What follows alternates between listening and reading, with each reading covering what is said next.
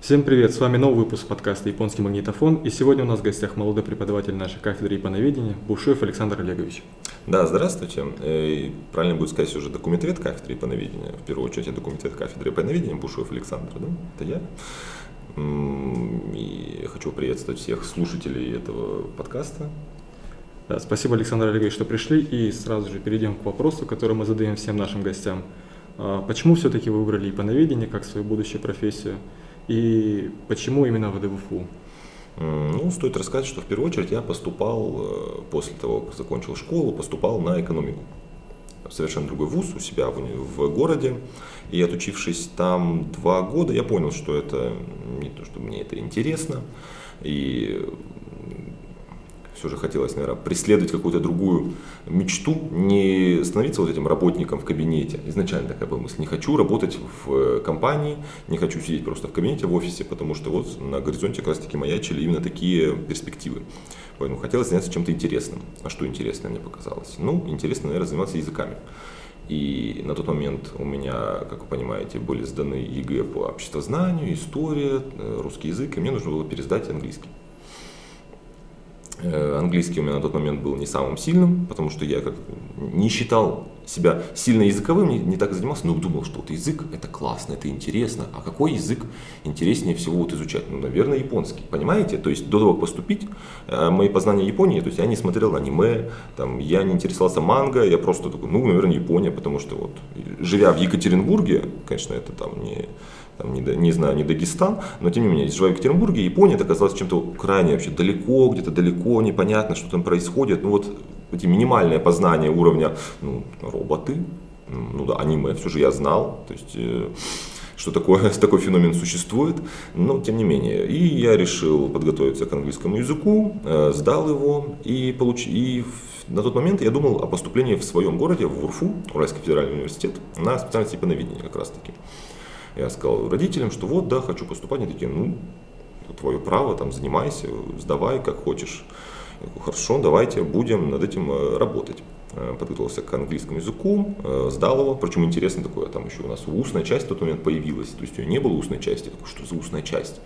И ну, все, было, все, все было в новинку, все же сдал, получил результаты. Это когда там получаются результаты? Не, не помните, я уже забыл. Интересно. Там через месяц, по-моему. Да, через, ну, через месяц, не столь важно. Я получаю результаты, думаю такой, смотрю на них, думаю, а в принципе, а зачем поступать в УРФУ? Что я вот, я дома пожить еще успею, ну, то есть, и думаю, ну, давайте тогда посмотрим, где еще есть, где у нас еще есть э, направление подготовки и японоведения. Открываю вот этот сайт, не знаю, как он, уже не помню, как он называется, то есть, допустим, японоведение, там, специальность номер там 5.3, не помню уже, какая у нас поменялась, не столь важно. Открываю, смотрю вузы, и там выдает, что сейчас вспомню, там, ну, ну, что уровня Москва, Петербург, Новосибирск, там, Грозный, неважно, там что на Кавказе, э, потом Сахалин и Владивосток иду. Ну, интересно, Сахалин, в первую очередь Сахалин, говорю вот родителям. А вот а что если, это вот, вот все, вот получит результаты такой, смотрю, а что если Сахалин? Э, захожу там на сайт у них, смотрю, что там происходит там в Сахалине, думаю, м-м, конечно, интересно, но это же совсем как бы не хотелось бы плохо говорить, но это далеко. Далеко, далеко отовсюду, но близко к Японии. И по итогу Владивосток. Владивосток мне показался интереснее, потому что более компромиссный вариант. Э, город все же больше, чем э, Южно-Сахалинск. И университет. Э, там какой-то кампус есть. На тот момент я думаю, ну кампус есть, хорошо. То есть в голове у меня, вот я учился в университете, я представил себе что-то примерно такое, только общаги ближе. То есть я не смотрел фотографии, ну, кампус, хорошо.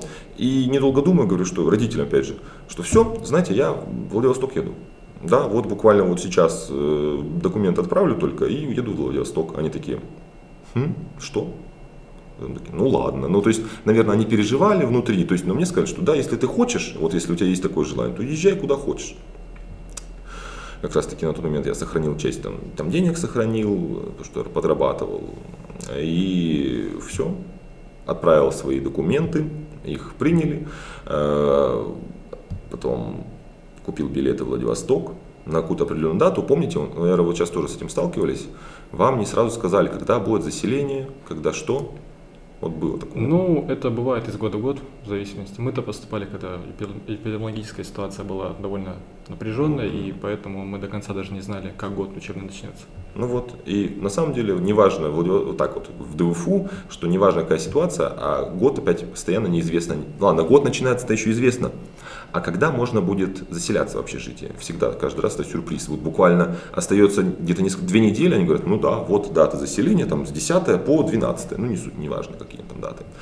А я купил билеты и оказалось, что они ну, намного раньше, чем надо. То есть намного раньше. Я там буквально 1 сентября взял. Ну, то есть, понимаете, а учеба начиналась у нас, по-моему, так, в октябре вообще.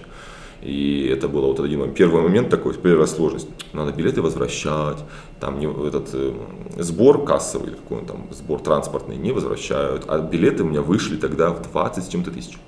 То есть на тот момент это было ну, приличные деньги для меня, в принципе, для любого человека это будут большие деньги. Ну, это была такая неприятность. В итоге я приезжаю, давайте нет, давайте чуть пораньше отмотаем. Значит, у нас есть время поговорить на эту тему.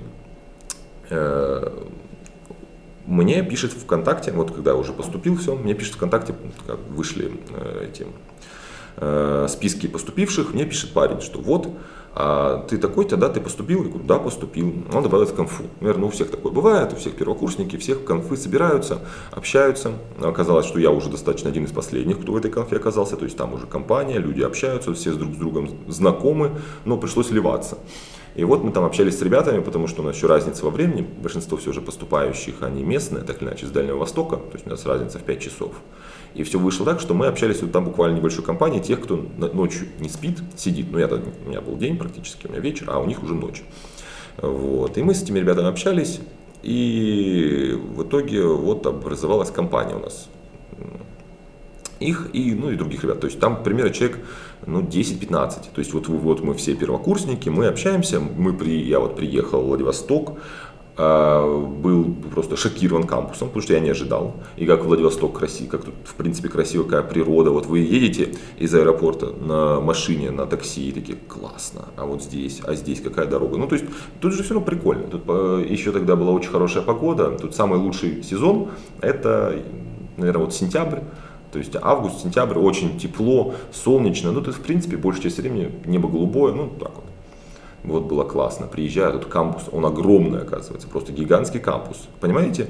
Мне вот так и не довелось какие-нибудь фотографии посмотреть, карты. Я просто, ну да, Владивосток, там кампус. Не смотрел. И приезжаю, думаю, офигеть, он огромный.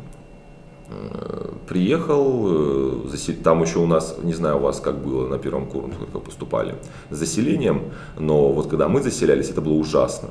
То есть и мне это повезло, я приехал во второй, на второй день, и там была ну, очередь такая на, на полчаса. А те, кто заселялись в первый день, то есть все мои друзья, они рассказывают, они приехали утром и заселились ну, часов в 10 вечера.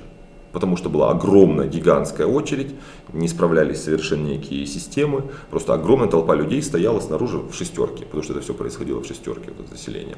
Вот так вот.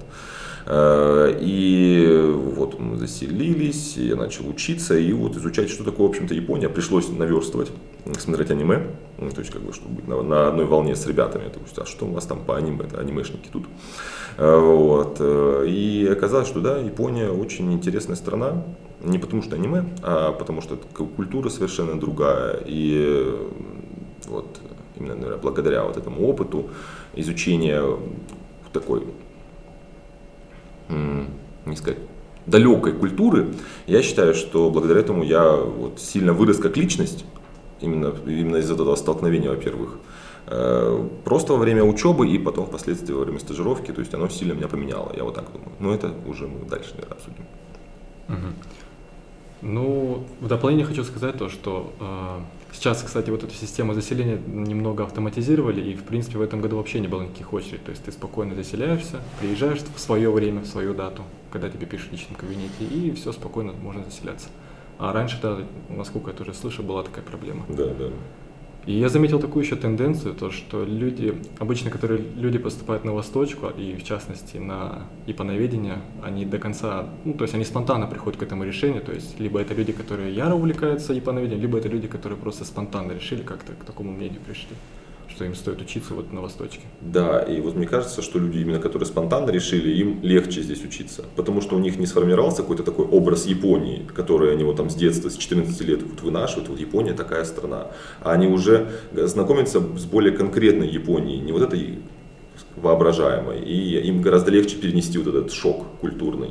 Ну так вот, на опыте могу сказать, что у нас большинство ребят, кто вот были ярыми э, анимешниками, они все же, наверное, ушли. То есть кто-то после первого курса, кто-то после второго, и остались вот, э, как сказать, люди, которые сюда пришли как-то вот спонтанно. Да. Угу. А, тогда уже расскажите о своем решении стать преподавателем. То есть, насколько я знаю, вы только в этом году закончили, ну, вот год назад закончили бакалавр, угу. и сейчас уже молодой преподаватель. То есть, ну, как это получилось? Получилось это, в принципе, так достаточно тоже спонтанно. Я подумал о том, чтобы стать преподавателем, было интересно, но и опять же, вот меня спрашивали на кафедре, то есть не желаешь ли ты. У нас все же тут, понимаете, очень много студентов сейчас, и нужны э, молодые кадры, потому что нужно все же, чтобы вырастало новое поколение преподавателей, чтобы было кому учить. И меня спросили, вот хочешь ли ты стать преподавателем уже на следующий год, не на этот год, а вот на следующий, как раз таки, чтобы вот сейчас э, в апреле подать документы на то, чтобы устроиться вот на должность старого там ассистента, старшего преподавателя, ну, я могу только ассистентом быть, на должность ассистента, и дальше следующего года начинать преподавать. А, я согласился, вот мы все уже договорились об этом, это было где-то, наверное, осенью. А теперь, а потом в начале этого семестра мне предложили, что а вот сейчас есть возможность, то есть даже не так, что а Саша, вот ты мог бы помочь, что тут нужно помочь, вот у нас студенты есть, э, и у них нужно буквально вот две пары в неделю провести, повести э, занятия. Э, Причем нюанс такой, что они уже занимаются, то есть я не буду для них там новый преподаватель, которым хирогану будут объяснять, а им нужно уже прийти и вот какие-нибудь там материалы давать, что-то интересное, заниматься с ними, потому что у них есть свой преподаватель, который у них там ведет пары, от меня требуется что-то вот э, раз в неделю как-то их, э, ну не то чтобы развлечь, но заинтересовать. Я так, по крайней мере, понял свою задачу. И опять же я согласился, то есть тут недолго думая согласился, потому что это как раз таки был бы опыт, чтобы на следующий год уже полноценно, допустим, стать полноценным преподавателем, э, вести занятия, то есть каждую неделю там по 5, поскольку у вас пар японского Япон... языка. 6, по-моему. 6 в неделю, 6, 6, 6, да. Ну, 6-7, такой достаточно оптимальный вариант. И, конечно, я согласился, мне это очень нравится. До этого еще у меня есть опыт как репетиторства, то есть в данный момент тоже сам репетиторствую, э, причем онлайн. И вот так скажу вам, что вы, наверное, не пробовали, не пробовали, но онлайн, конечно, тяжело. Особенно если вы не видите человека, вот вы ему что-нибудь объясняете, а он ну, нет вот вот, вот, не кивает. Он просто не, он не кивает, ты же его не видишь. То есть, конечно, можно попросить камеру включить, но все равно я так, допустим, буду смотреть там свои записи куда-нибудь, что-нибудь ему объяснять, махать руками, поэтому вот нет это, все же, нет этого живого общения, поэтому тяжелее, и студентам тоже, ну, кто занимается, им тяжелее заниматься, потому что э, все эти материалы нужно в электронном виде скидывать, то есть, чтобы они там сами распечатывали, они ничего не печатают, поэтому там их демонстрируешь экран, ну, то есть такие вещи. И я думаю, что преподавателям, вообще в принципе, вот эта преподавательская работа, ну вы, наверное, понимаете, это вряд ли так сильно оплачивается. Но вот я общался со своим товарищем, вот он политолог, тоже магистр, магистрант, он заканчивает сейчас магистратуру, и он преподает на кафедре политологии. Он ведет там у первого курса, по-моему, второго, у четвертого, ну, то есть у, него много пар, тоже, причем тоже раз, раз в неделю, по-моему, ведет э, вот несколько занятий у разных э, групп. И вот мы с ним это как раз таки обсуждали, что преподавание, оно больше не про то, сколько ты там зарабатываешь, а про то, вот про это ощущение, про вот эту, ну, не хотелось бы такие пошлые слова говорить, но тем не менее, вот эту энергетику. То есть, что когда ребята, они что-то понимают, они вот кивают головой, то есть, они, ты им объясняешь, они такие, да, это интересно. То есть, вот это взаимодействие, потому что у меня до этого такого опыта не было, я там вожатым никогда не был, то есть никогда, ну вот э, до университета не, где-то не сталкивался с, с там, Максимум у меня вот есть младший брат, то есть младшего брата уже там учил жизни и все.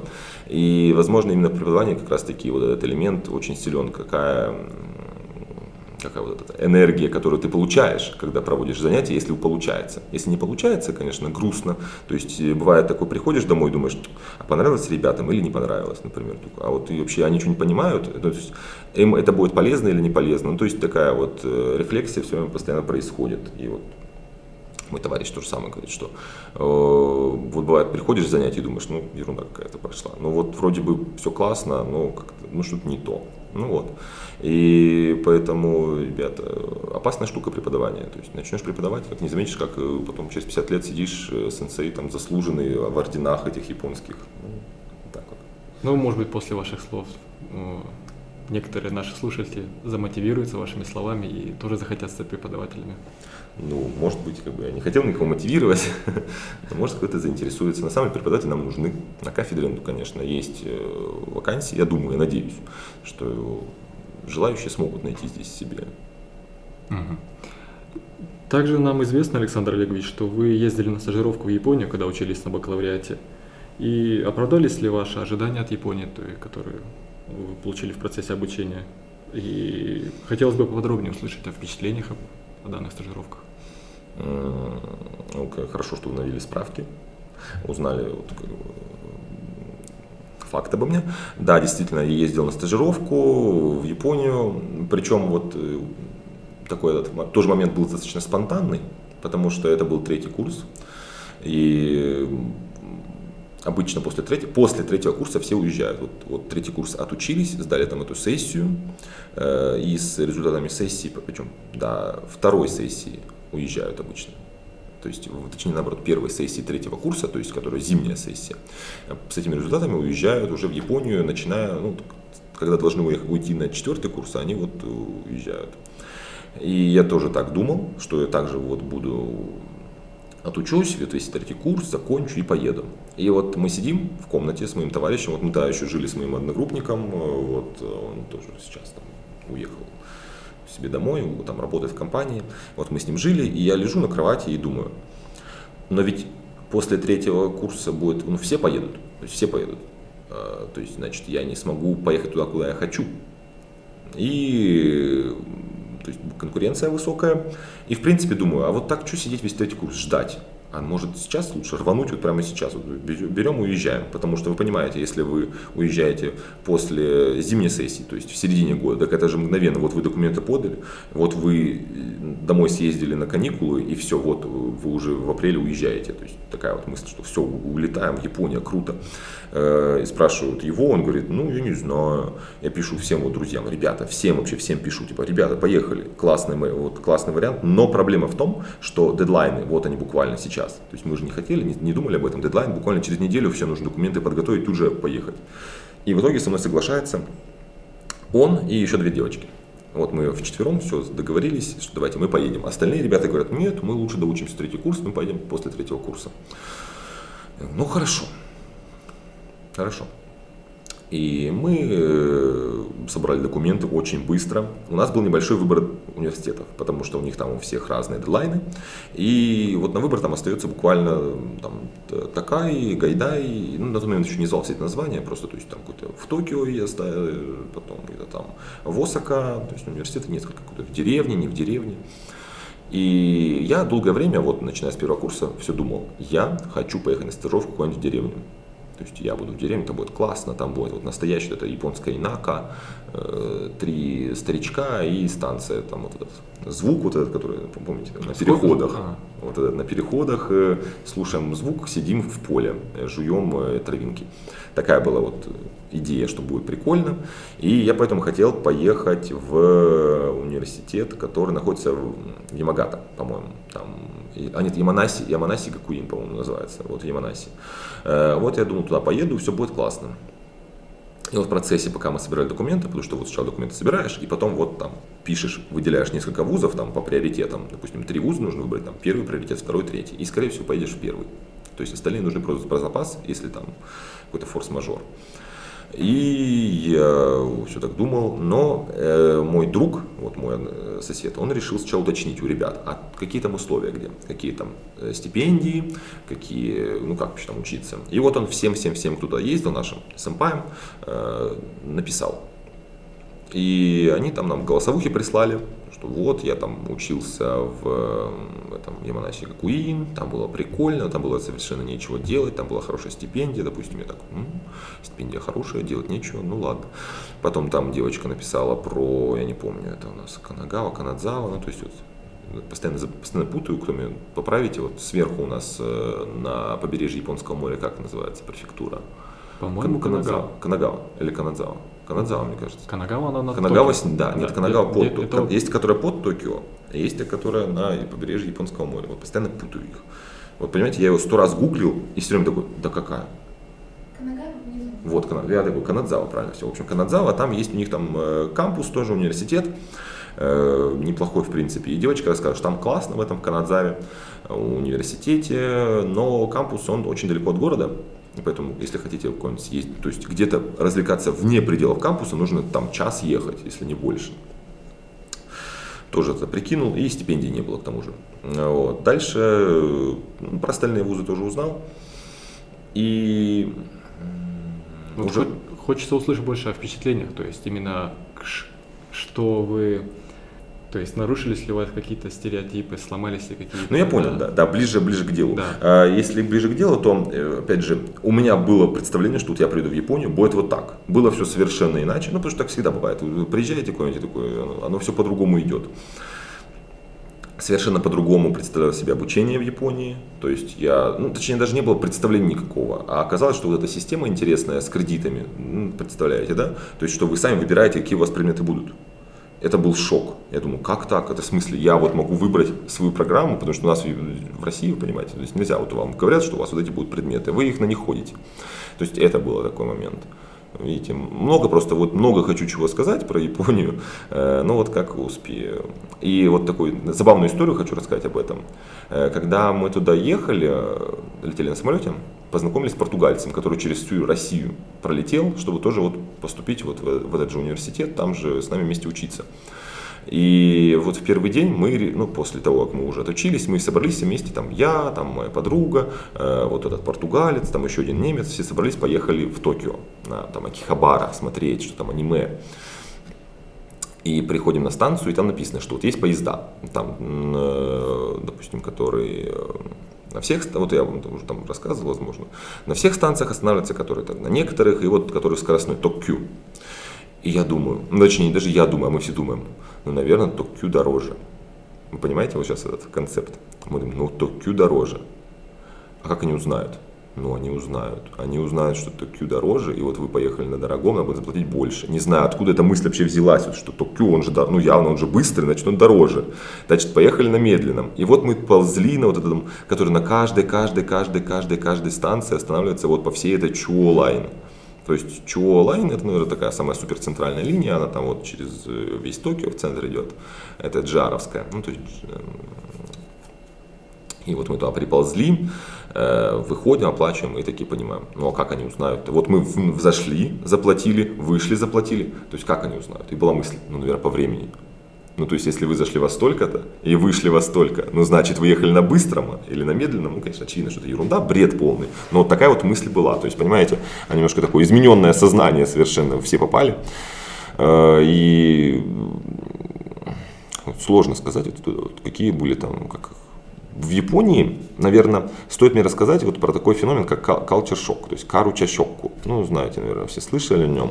Тоже я о нем слышал э, сто раз, но не знал, как это работает. То есть на себе пока не испытаешь, ты не поймешь, что это такое.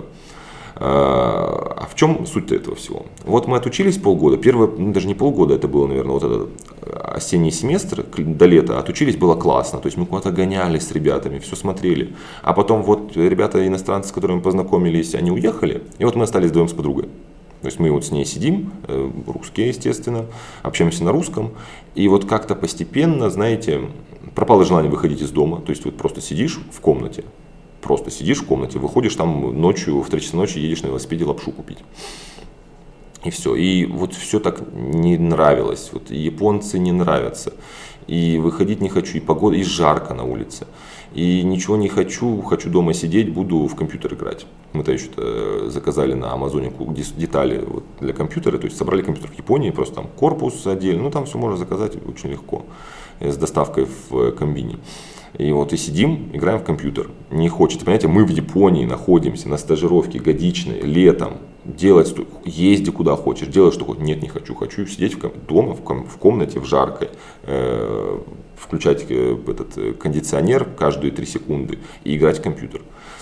И японцы эти не нравятся. И такой, фу, это японцы, вот, вот в России, вот в России. Ну нет, конечно, такого прям настолько сильно не было, но тем не менее, вот э, ничего не хотелось и не хотелось контактировать ни с кем. То есть, в первую очередь, конечно, с японцами не хотелось, ну, не хотелось ни с кем не разговаривать, не общаться, ни там с этими иностранцами, ни вот не выходить. Это как раз таки на самом деле, это просто вот был этот э, культурный шок. Э, это симптомы культурного шока. И вот он обычно как раз таки происходит вот после первого, знаете, как это работает, есть вот ханимун, так называемый, этот медовый месяц, когда вы приезжаете, и вы в восторге, вам все нравится. И потом вот этот период такой большой, когда вам отвратить все, все плохо, тут все, все, какая бы Япония ни была замечательная, вам все не нравится. Все тут все криво, все не так, и все тут глупые и неправильные. И в то же время еще такой момент, э, вот это де, де, ощущение нереальности, как оно правильно называется, не столь важно. Вот ощущение, что вы это не в реальной жизни находится, а вот как будто бы это тоже какая-то компьютерная игра. То есть вы ходите по улицам, и люди, вот эти японцы, которые вокруг, вы их не воспринимаете, что это вот тоже другие люди, а это как NPC какие-то. Это тоже, опять же, вот один из таких симптомов культурного шока. То есть, ребята, кто поедет в Японию, будьте готовы, это нормально, что с вами такое происходит. Со всеми рано или поздно, неважно, насколько вы там так, фанаты Японии, это произойдет, это будет страшно, то есть все по-разному переживают. Там один товарищ э, рассказывал, он туда приехал в Японию на несколько лет, и он целый, у него был целый год такой период culture шока, а потом вот он уже как бы э, пережил. Так что вот это мой совет, ребята, не бойтесь, главное это пережить. Это будет тяжело, но вы это переживете. Угу. Да, а также, Александр Олегович, э, многих студентов интересует возможность подработки во время стажировки. То есть, потому что, как мы знаем, стажировки полностью оплачиваются вузом, но вот проживание уже студент оплачивает сам. И все свои расходы оплачивает сам, если только это не какие-то грантовые, особые, там, допустим, МЕКСТ, вот такие. То есть, если обычная стажировка от э, ДВФУ, то студент должен сам оплачивать общежитие. И что вы скажете по поводу возможности подработки? во время стажировки? А, подработка, во-первых, возможность подработки у всех есть. Это не так сложно, потому что в Японии очень сильная культура арбайта, в том числе для иностранных студентов, поэтому подрабатывать могут все, было бы желание. А, есть различные возможности в этом плане. Э, в первую очередь, часто вузы сами предлагают разные подработки. То есть я, насколько знаю, вот, э, например, в Такае, там у меня знакомые могли мыли посуду в столовой и поэтому получали деньги. И действительно, да, нужно самому оплачивать там свою еду, свое проживание. И в зависимости от вуза эти цены меняются. То есть можно поехать в такие, вот, допустим, тот же самый Такай. Там и цена будет ниже общежития, и еда там будет дешевле. А, но там будет проблема как раз таки с нахождением какой-то подработки. Например, в Токио найти подработку вообще легче легкого. Например, зайти на Craigslist, и там будет столько всяких возможностей для подработки, ну, совершенно разнообразных. Конечно, некоторые немножко такие странные, но тем не менее там, знаете, на уровне кого-нибудь потоптать японца, 5 манов. Вот. А в первую очередь, наверное, стоит думать, что так или иначе какой-нибудь Макдональдс вы устроиться сможете. Там, если у вас есть N3, Макдональдс вы устроитесь, и там будут платить доста- более чем достаточно, чтобы оплатить и ваше общежитие, и пропитание, потому что тем более в Макдональдсе там есть возможность э, обеды покупать дешевле. Э, также самый, вот, самый беспроигрышный, самый простой, но не факт, что он э, приятный, это вот вариант с комбини. То есть все вот ребята, кто не могли найти себе какую-нибудь такую интересную подработку, они просто шли в комбине и работали там. То есть там, опять же, в зависимости от того района, где вы находитесь, э, разная, конечно, оплата труда, но тем не менее, нормальный вариант, хороший. И вот, э, если говорить про интересный опыт, это возможность работать на таких всяких э, гигах, в том числе, вот, например, на съемках потому что в Японии все же востребованы э, белые актеры, то есть там, допустим, для каких-то фотосетов э, или для съемок, съемок в кино. Вот у меня такой у самого был опыт, то есть увидел объявление в общежитии, что нужен э, русский студент. В итоге оказалось, что это NHK там снимает сериал, и мне довелось в нем сняться. Была проблема только в том, что они не хотели мне деньги платить. Они не хотели просто, а я им пишу, что, а где деньги? Они говорят, подождите. Точнее, они даже мне прислали э, специальную форму, которую я должен заполнить, чтобы вот они банковский перевод сделали на определенный адрес. Ну, то есть, который как раз таки мне в Японию карточку уже всем заводят, там банковский счет, чтобы туда прислали деньги. И они игнорировали. И пока я не пришел в отдел, э, вот как называется, Рюксейка, то есть, как он называется, международный отдел, грубо говоря, скажем так. Э, и пока они сами из международного отдела не позвонили вот в NHK по телефону, который как раз таки был оставлен. Почему они взяли на себя эту ответственность? Потому что это же они повесили это объявление NHK, что есть такая возможность для работы. Поэтому они и взяли на себя, что давайте мы выбьем из них деньги.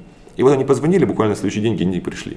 То есть была не проблема чтобы прислать. То есть я правильно заполнил эти все данные по карте. Они просто вот не хотели, я не знаю, почему они не хотели платить. Ну, то есть сейчас я, конечно, задумываюсь, потому что меня вырезали, то есть я снял сам, меня вырезали из этого эпизода, возможно, они не хотели платить, потому что меня же нет в самом э, сериале, в котором я снялся. Ну, так, тем не менее.